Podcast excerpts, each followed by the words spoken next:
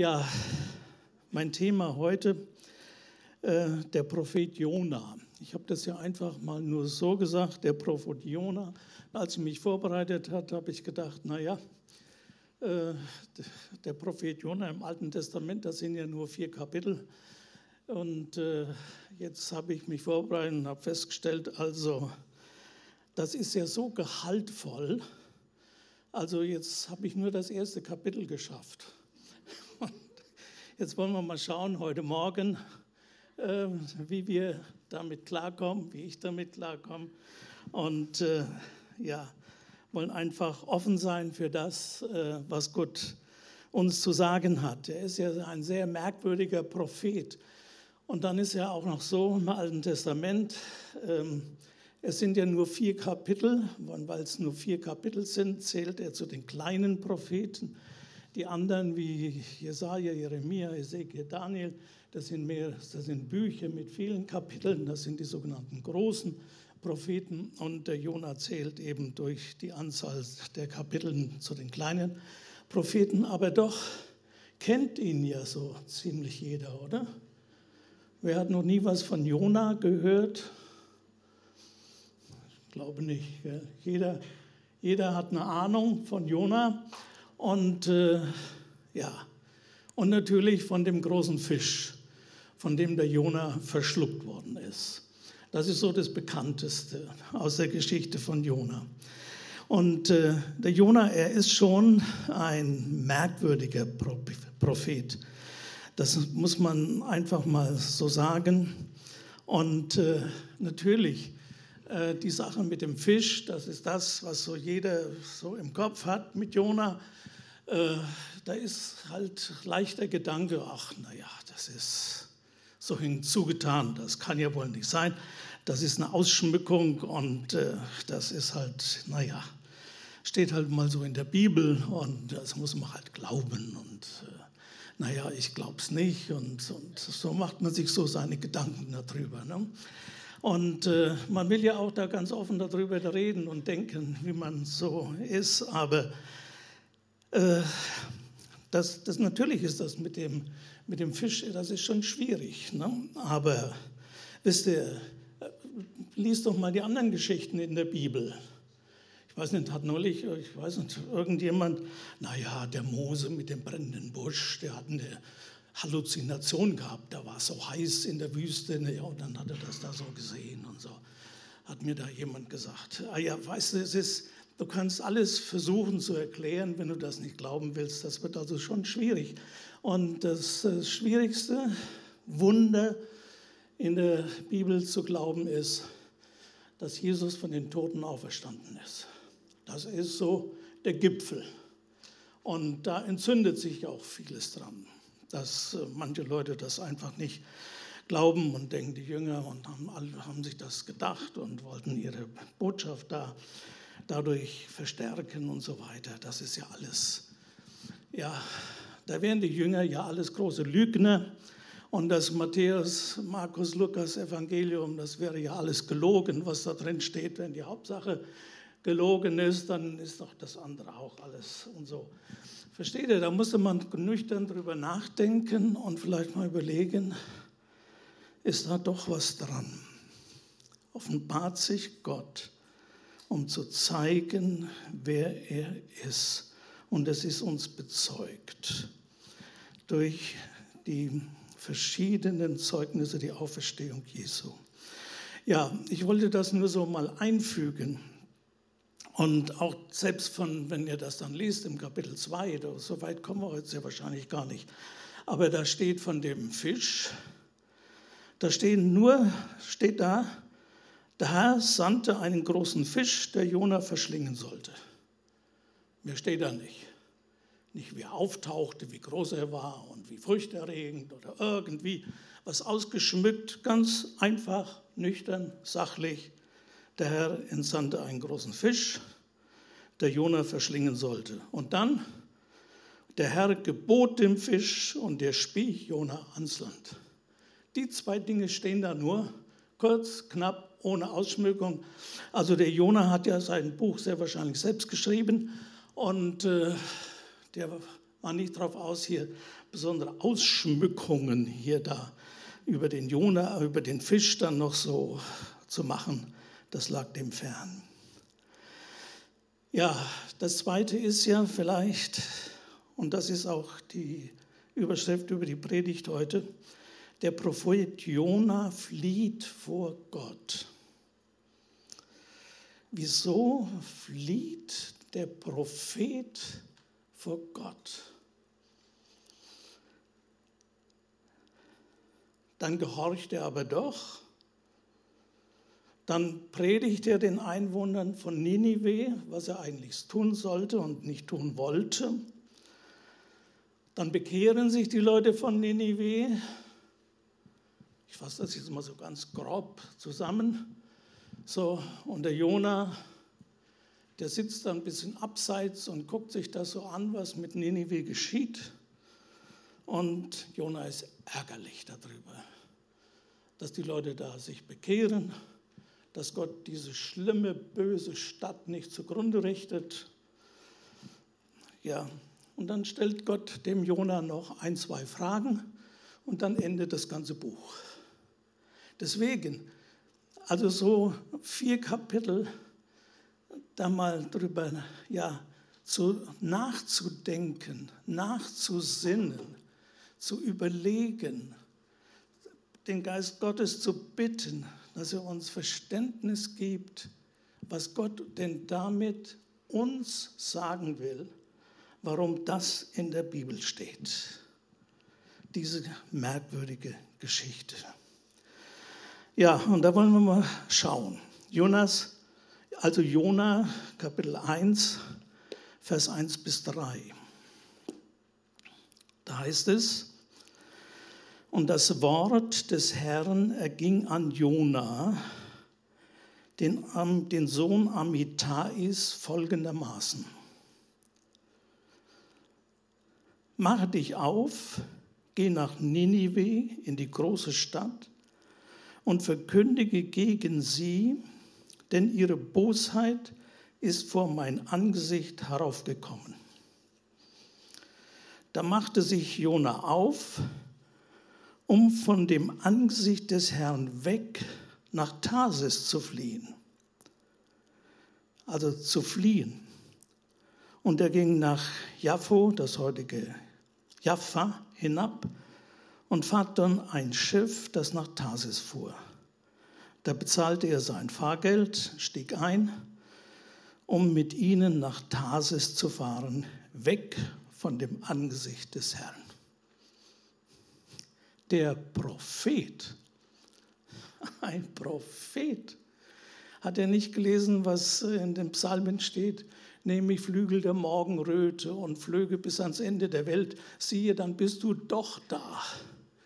Würde ich mit, mit Finsternis decken, da, dass ich meine Hand nicht mehr sehen würde, so weiß ich doch, du bist an meiner Seite. Das steht alles im Psalm 139. Hat das der Prophet Jonah nicht gelesen? Garantiert. Ja, er hat es im Moment nicht geglaubt. Das ist halt so der Unterschied zwischen dem, was man weiß und ja, ob man es dann für sich wirklich in Anspruch nimmt. Jona, er stammte aus Gad Hefer. Das kann man im anderen, er wird im, äh, im zweiten Könige wird er mal erwähnt, der Prophet Jona. Und da steht, dass er aus Gad Hefer stammt und Gad Hefer liegt nur wenige Kilometer nördlich von Nazareth. Also er ist praktisch in der Umgebung groß geworden, in der auch Jesus groß geworden ist.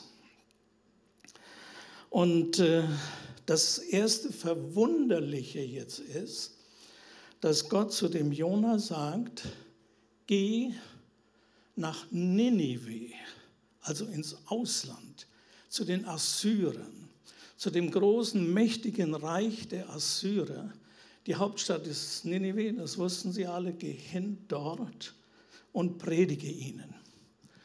Und das war was Außergewöhnliches.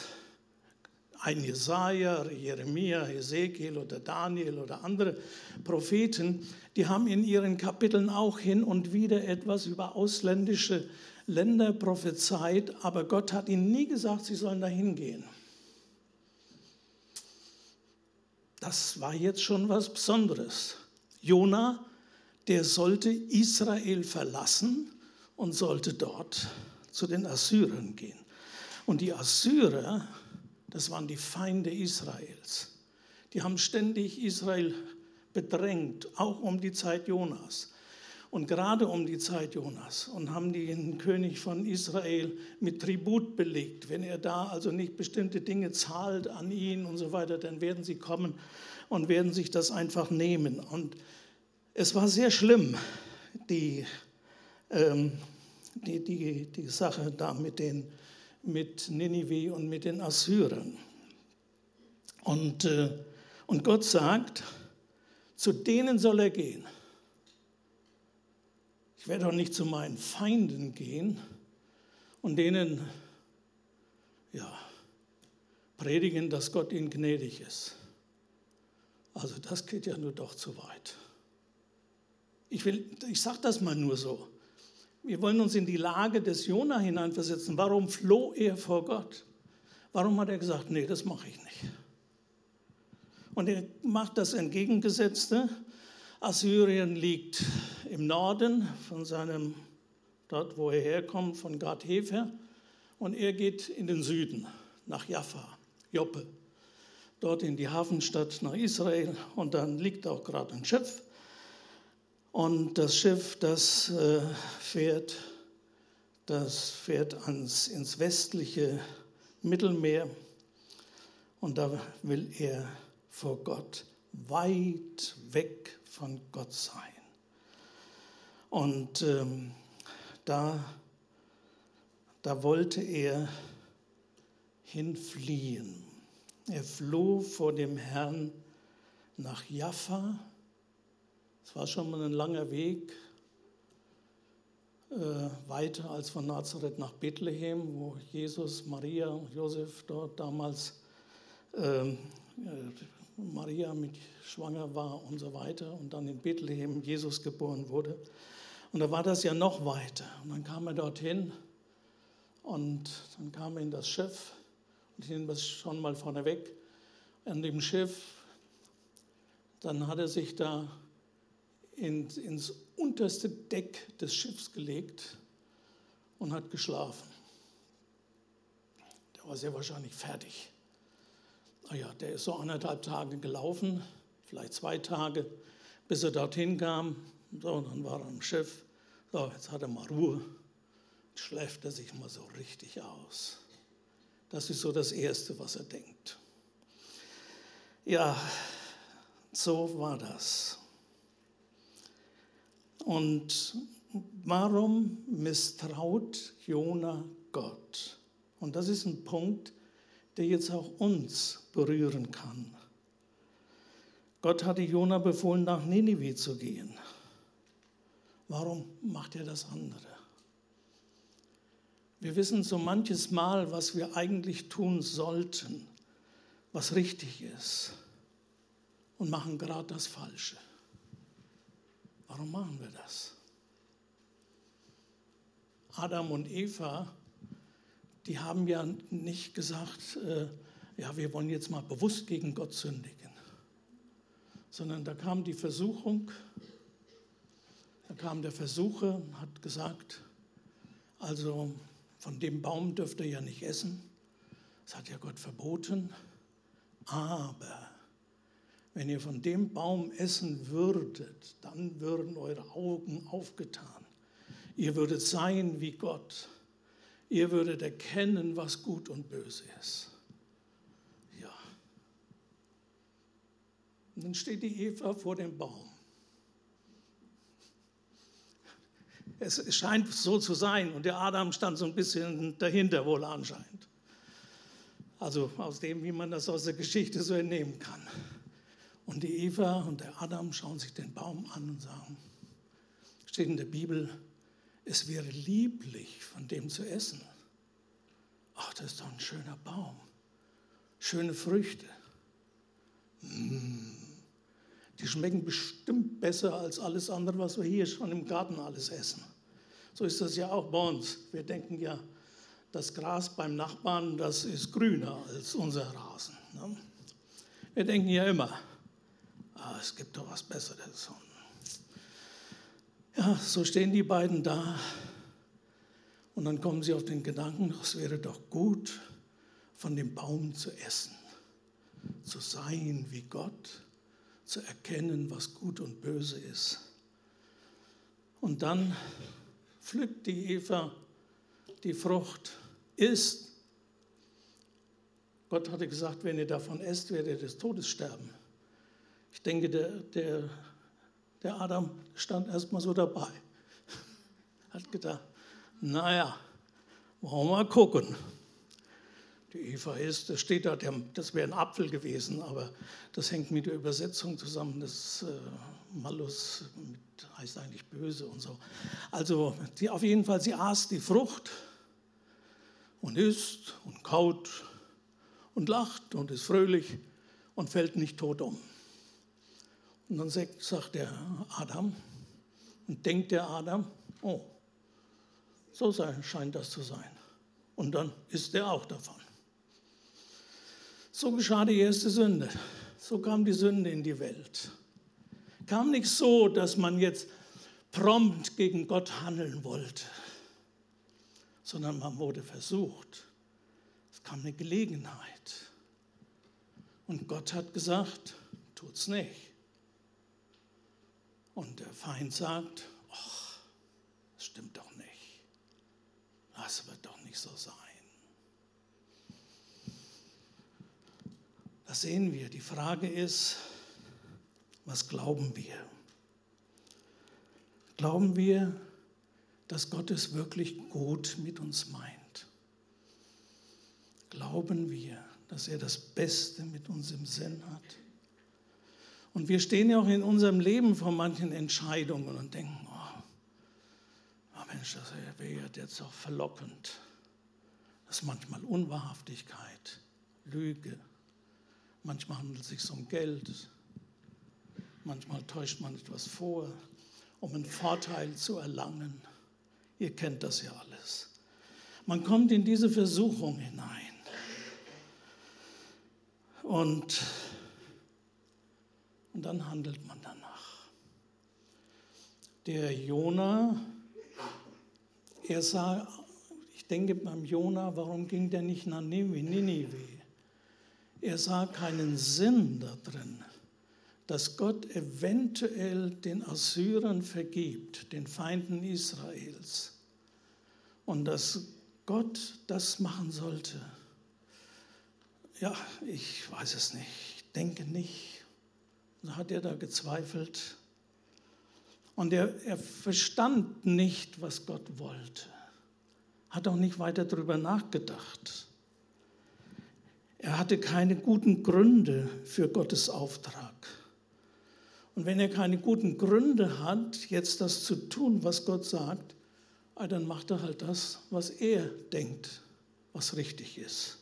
Und so handeln wir auch oft. Ihr kennt ja vielleicht den Satz, äh, die Mutter Basilea, die Gründerin von den Marienschwestern in Darmstadt, die hatte ja das oft so auf so einer Tafel stehen. Äh, Gott, ich verstehe dich nicht, aber ich vertraue dir. Und diese Tafeln, die konnte man an allen möglichen Stellen, Sehenswürdigkeiten oder so sehen. Ich weiß nicht, den Spruch kennt ihr vielleicht auch. Aber das ist eine tiefe Wahrheit. Gott, ich verstehe dich nicht.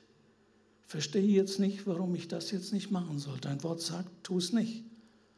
Aber mir leuchtet das nicht ein. Ich verstehe es nicht. Und dann sagt, dies, sagt doch dieser Spruch, Gott, ich verstehe nicht, dich nicht, aber ich vertraue dir. Und das lasst irgendwie so als erstes, wenn es möglich ist, in unser Herz fallen. Gott hat uns nicht berufen, ihn zu verstehen. Oder, oder hast du die Hoffnung, dass du jemals Gott verstehen wirst?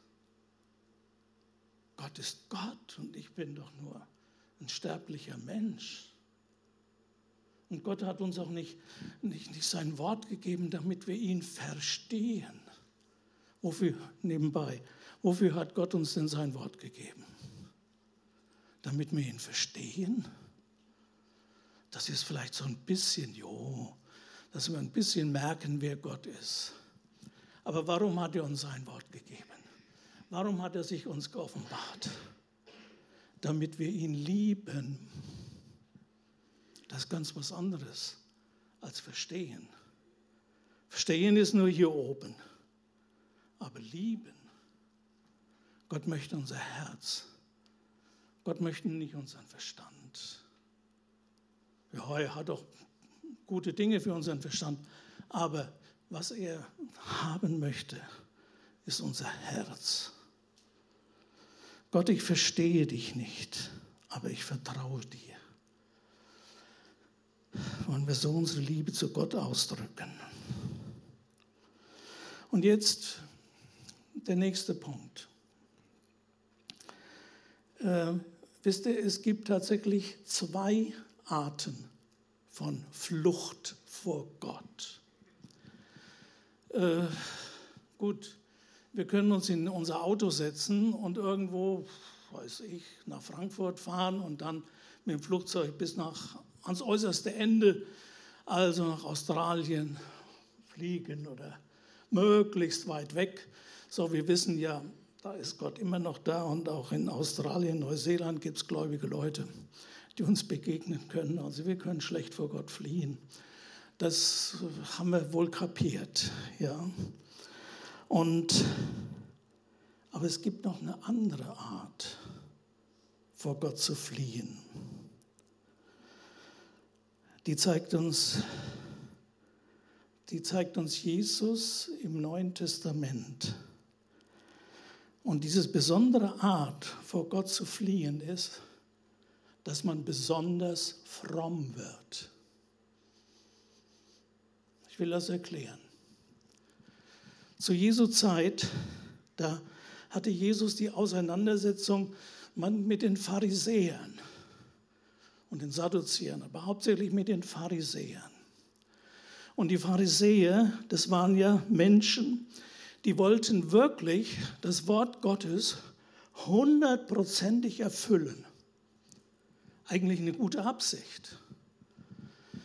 Die hatten, man, man sagt so theologisch, die hatten auch einen Zaun um das Gesetz gemacht. Einen, einen unsichtbaren Zaun, damit du, also wenn du irgendwas tust, dann geh so weit, aber nicht weiter, denn dann übertrittst du Gottes Gebot. Wisst ihr, was so ein bekannter Zaun ist? Das war der sogenannte Sabbatweg. Am Sabbat, da durftest du nicht von, von Spaziergang machen von Bad Kreuznach hier bis nach Bad Münster und über die Gans drüber hinweg und drüber zurück und kommst ganz kaol zu Hause wieder an. Nein, nein. Ein Sabbatweg, der war genau vorgeschrieben. In Jerusalem zum Beispiel. Da durftest du höchstens bis zum Ölberg. Das heißt, einen Sabbatweg entfernt steht im Neuen Testament mal. Da konntest du also von Jerusalem höchstens auf den, auf den Ölberg konntest du die Stadt von oben angucken, sehr schön, aber ja nicht drüber gehen, denn dann gehst du nicht mehr den Sabbatweg, dann bist du, übertrittst du die Grenze, die die Pharisäer gemacht haben, denn dann tust du etwas, was gegen Gottes Gebot ist. Du arbeitest am Sabbat. Und der Sabbat ist nicht da, dass du dich mit dem Fahrrad kaputt strampelst, sage ich jetzt mal so grob, Ausdruck der Pharisäer vielleicht, sondern dass du dich ausruhst und dass du schön gemütlich am Sonntagnachmittag dich ergehst, ganz gemütlich und ja nicht über eine Grenze hinaus. Versteht ihr? Das war der Gedanke der Pharisäer. Und da waren sie sehr auf Äußerlichkeiten bedacht, auch natürlich auf die Kleidung auch auf das, was man aß, wie man aß. Ja, dass man sich vorher natürlich da die Hände reinigte. Heute waschen wir uns die Hände wegen Corona wenn wir von zu Hause kommen und uns an den Tisch setzen, damals bei, zu Pharisäerzeiten, da standen extra die großen Schüsseln oder die großen Krüge und da symbolisch reinigte man seine Hände, wenn man, bevor man aß. Also lauter solche Sachen. Und diese Pharisäer, die zeigten auch mit ihrem Inneren auf Menschen, die nicht so fromm waren wie sie.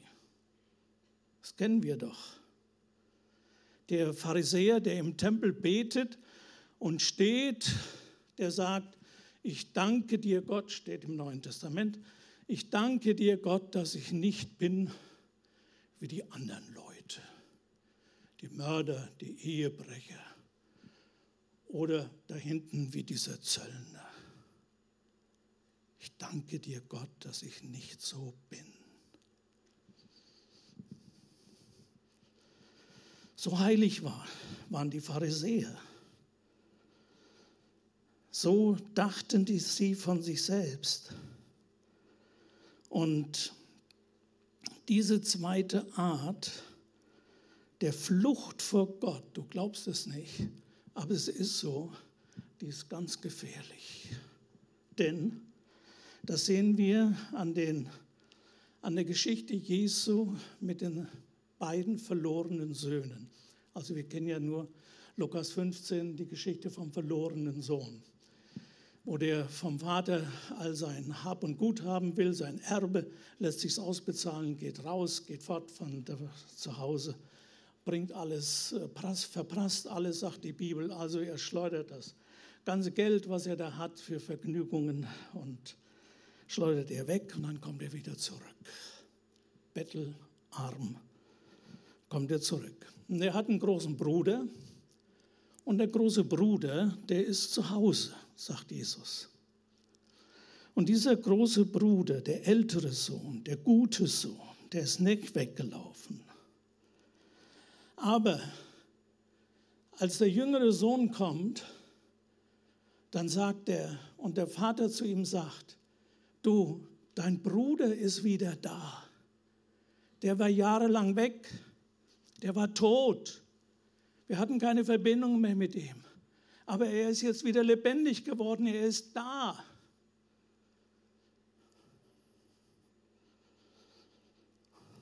Und da sagt er, nee, mit dem feiere ich nicht.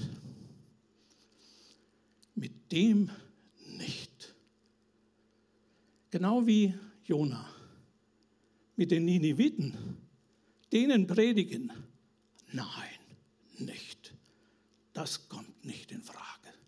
Da bin ich zu fromm dafür. Da gehe ich nicht hin. So wie der ältere Sohn. Und dann noch der ältere Sohn, er sagt dann zu seinem Vater, so viele Jahre diene ich dir.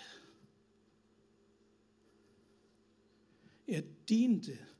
Und das heißt, ich glaube, es heißt sogar, war ich gehorsam. Ich tat, was du wolltest. Habe dein Gebot nie übertreten. Lies das mal in Lukas 15. Aber du hast mir nie einen, wenigstens einen Bock gegeben, damit ich mit meinen Freunden fröhlich bin. Er macht dem Vater Vorwürfe hat er kein inneres Verhältnis zu seinem Vater. Er tat alles, was der Vater wollte, aber er hatte kein inneres Verhältnis zu ihm. Er, sein, seine Gedanken waren mehr von Geben und Nehmen geprägt. Ich gebe dem Vater meinen Gehorsam, ich tue, was der Vater will, aber jetzt am Ende muss der Vater auch mal tun, was ich will. Wenn der Vater sagt, geh hin und fahre mit deinem Sohn und freu dich, äh, mit deinem Bruder, freu dich, dass der Bruder wieder da ist. Nein, das mache ich nicht. Und das hat der Vater zu akzeptieren. Und dann führt er noch an, was der jüngere Sohn sehr wahrscheinlich alles gemacht hat. Das und das und das und das hat er gemacht. Und jetzt, wo er zurückkommt, nimmst du ihn einfach auf. Nein. Versteht ihr? Das ist auch Flucht vor Gott. Das ist die andere Art. Und da müssen wir sehr aufpassen. Denn das betrifft uns. Wir fliegen nicht nach Neuseeland, um vor Gott zu fliehen. Aber manche, der will ganz fromm sein. Besonders fromm. Um Gott und Menschen zu manipulieren. Mein Marion und ich, wir sind ja nun schon ich bin seit meinem 13. Lebensjahr gläubig und habe ja nun schon vieles erlebt, 40 Jahre bin ich hier schon Pastor und habe viele Menschen, auch viele Gläubige gesehen. Und manche Gläubige habe ich auch so erlebt und haben wir die so erlebt. Ihr Leben total durcheinander. schlimme Dinge in ihrem Leben, aber besonders fromm. Einer, Gott, ihr kennt ihn sehr wahrscheinlich nicht, deswegen kann ich das sagen. Die meisten von euch kennen das nicht. Der hat das dann oft dann so auch zu mir gesagt, ja, der Herr schenkt Lobgesänge in der Nacht. Das war so also was er heute Nacht wieder für Lobgesänge von Gott hatte, wollte er mir damit sagen, wie fromm er ist. Und sein Leben eine totale Katastrophe.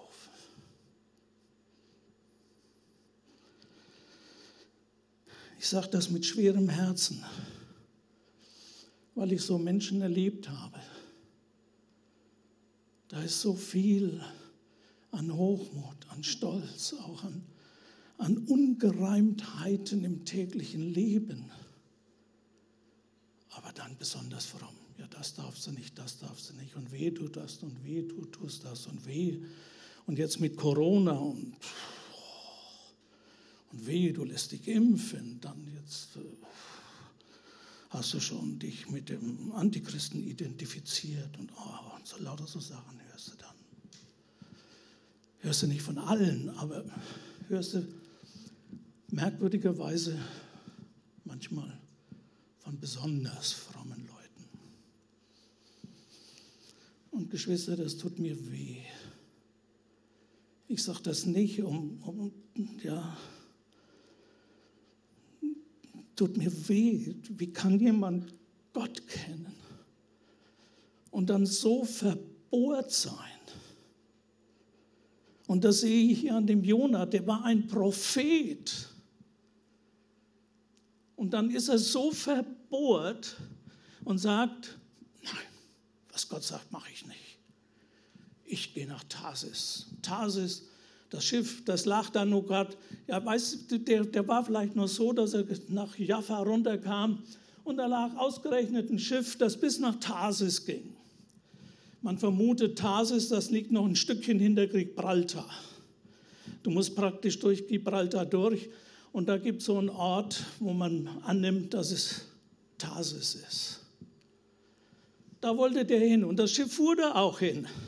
Und der Jonah hat vielleicht noch gedacht, oh, wunderbar, hier kommt der Wille Gottes ja so richtig mir entgegen, möglichst weit weg von Gott ans äußerste Ende vom Mittelmeer da fahre ich hin. Auch noch ganz fromm. Also das füge ich jetzt einmal so dazu, das steht hier nicht. Aber so sind wir Menschen.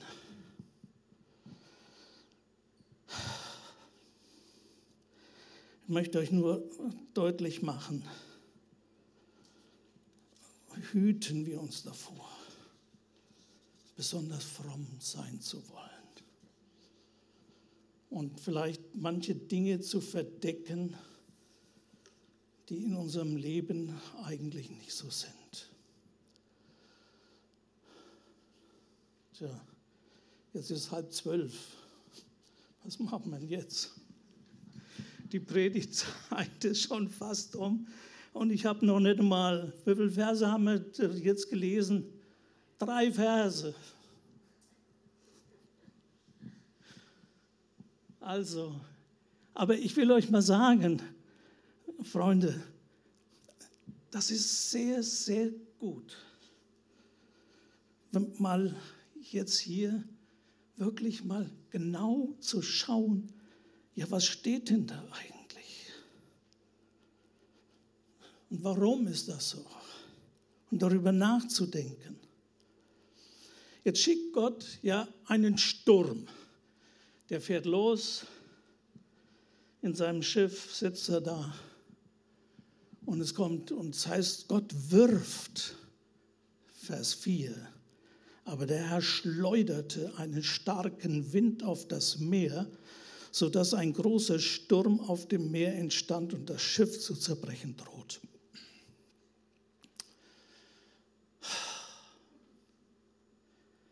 Noch zwei Gedanken dazu. Du kannst sagen, warum kommt der Sturm? Ah ja, klar, Jona hat gesündigt. Und wenn du sündigst, kommt Sturm. Ja, nur was ist mit den Matrosen? Haben die gesündigt? Ja? Ständig. Ja, ja. Die Matrosen konnten für den Sturm nichts. Also sehen wir nur aus, deswegen, Geschwister, ich möchte euch mal ermutigen, auch an, hier an dem, was wir hier lesen, mal genau hinzuschauen und zu überlegen, darüber nachzudenken. So, Gott schleudert einen starken Wind auf das Meer, großer Sturm ist da, sodass das Schiff zu zerbrechen droht. So, und das ist das, was wir dann denken. Ja, klar. Das ist die Sünde vom Jona. Deswegen kommt der Sturm. Da ist ja auch was Wahres dran. Manchmal kommen in unserem Leben Stürme, weil wir was falsch gemacht haben. Und, aber Geschwister, das ist ja alles nicht so schlimm. Lass den Sturm doch kommen, selbst wenn du was falsch gemacht hast. Weißt du warum? Weil Gott ist ja immer noch da. Der Sturm ist da und wer ist noch da? Der liebe Gott. Der ist auch da. Der ist auch im Sturm. Gott hat sich nicht zurückgezogen. Der wusste genau, wo der Jona war. Die warfen nachher ein Los und so weiter, ne, wenn du das liest. Und, und das Los trifft ausgerechnet den Jona und es hat alles Gott so gemacht und Gott war immer noch da. Auch wenn du durch Stürme gehst, Gott ist in deinem Sturm. Halleluja. Deswegen, es ist doch gar nicht so schlimm, wenn da mal ein bisschen Wind geht in unserem Leben. Und dann kommt noch dazu, ich sage ja, wir könnten vielleicht die Ursache finden und suchen bei uns, ja, was habe ich falsch gemacht? Such nicht so viel in dir und was du falsch gemacht hast. Suche Gott. Schlaf nicht wie der Jona da unten im Schiff, sondern suche Gott. Und wenn du das weiterliest, dann kommt der Kapitän der kommt runter ins Schiff bis zum Jona und sieht den Jona schlafen, weckt ihn auf. Der Jona schläft in dem Sturm. Und was sagt der Kapitän zu ihm? Steh auf und bete zu deinem Gott. Das sagt der, der heidnische Kapitän. Das muss der Jona sich da unten anhören. Nicht der liebe Gott weckt ihn und sagt, hier steh mal auf und bete und setzt dann den Glauben ein, sondern der Kapitän sagt, steh auf, bete zu deinem Gott, wir kommen hier alle um. Also, das war schon nicht so einfach für den Jona, oder? Der sich so anhören musste. Tja. So, und in den Stürmen, die da sind, Gott hat das ja gesehen mit den Matrosen. Und er hat auch die nicht vergessen, die Matrosen, die Seeleute da. Und in Römer 8, Vers 28 steht ja der bekannte Satz. Wir wissen aber, dass denen, die Gott lieben, alle Dinge zum Besten dienen. Auch der Sturm. Denn Gott ist in dem Sturm. Und Gott hat uns nicht verlassen. Und wenn wir uns zu Jesus, ja, wenn wir uns zu Jesus bekehrt haben, gläubig geworden sind, ein persönliches Verhältnis zu Jesus haben, dann sagt er, ich habe dich in meine Hand gezeichnet. Dein Name steht hier immer. Und ich werde dich nie verlassen.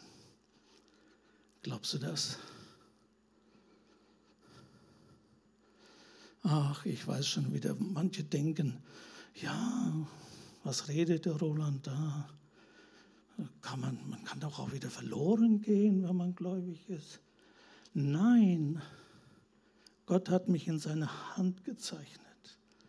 Gott hat gesagt, ich will immer mit dir sein. Ich will immer bei dir sein. Ich will dich nicht verlassen noch versäumen. Wir kennen die Bibelstellen alle. Glauben wir sie wirklich? Fassen wir sie in unseren Herzen? Ja, aber damit will ich es jetzt mal gut sein lassen. Jetzt schafft das nicht mehr. Kommt ja noch eigentlich, ich wollte eigentlich mit was anderes beenden hier die Predigt, mit Jonas Identität. Sehr interessant. Aber das machen wir vielleicht das nächste Mal. Das ist sonst zu viel. Ich denke, es genügt schon für heute und Gott helfe uns, dass wir das, was wir heute gehört haben, an diesen wenigen vier Versen, was da drin steckt in Gottes Wort. Ich mache euch Mut. Lest auch mal so die Bibel. Lest ein Gleichnis immer wieder. Liest immer wieder, schaut genau hin, was steht denn da eigentlich? Nehmt vielleicht auch mal eine andere Übersetzung zur Hand und guckt mal, was da steht. Und dann merken wir, welch ein Reichtum der Fülle und der Gnade Gottes. Ja, wir hatten ja ähm, am Anfang, haben wir doch gehört, haben wir doch ein Lied gesungen. Und dann hat doch Esther den Psalm 145 gelesen. Und im Psalm 145, ich weiß nicht genau, aber das sind doch, ich habe es mal schnell aufgeschlagen, sind das die Verse 8 oder da heißt es, von der Macht deines furchterregenden Waltens soll man reden. Deine Größe will ich verkündigen. Das Lob deiner großen Güte soll man, soll man reichlich fließen lassen. Und deine Gerechtigkeit soll man jubelnd rühmen. Gnädig und barmherzig ist der Herr, geduldig und von großer Güte. Der Herr ist gütig gegen alle und seine Barmherzigkeit waltet über allen seinen Werken. Alle deine Werke werden dich loben, o oh Herr, und deine Getreuen dich preisen. Von der Herrlichkeit deines Reiches werden sie reden und von deiner Macht sprechen und von der großen Güte unseres Herrn. Ja, ich fand das so schön dass du das ausgerechnet hier vorgelesen hast. Ich weiß nicht, bei welchem Lied ihr das äh, hattet. Singen wir doch vielleicht noch mal das Lied zum Abschluss und dann entlasse ich euch mit dem Segen.